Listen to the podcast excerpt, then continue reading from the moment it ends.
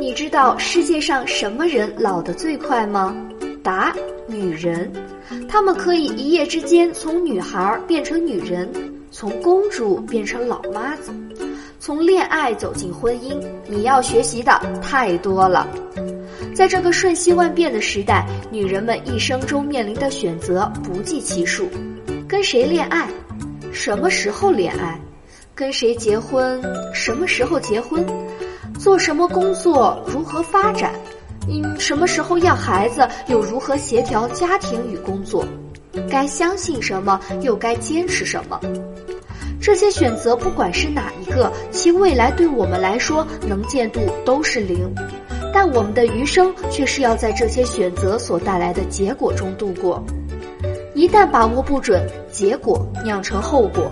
整个人生就这么被轻而易举地颠覆在浩瀚的宇宙之中，除了曾经的泪水和心酸，没有一丝痕迹。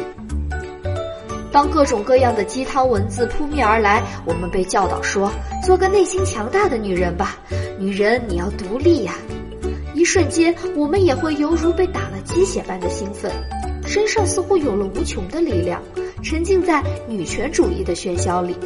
仿佛我们也成了最风光无限的英雄，然后呢，生活还是会继续，柴米油盐的奔波，深夜泪流的无可奈何。也许你的心中也会被激荡，生命就在于折腾，此生无悔。这种看似淡然的无所谓，除了伪装的内心安宁，还能有什么意义呢？如果能让生活过得好一点，为什么不呢？如今早已不是重男轻女的时代，也不是女人必须依靠男人的时代，不是封建社会，现在是法治社会，人人学法、懂法、用法。我们当然可以通过法律的手段保护自己。同为女人，我选择收听法妞问答。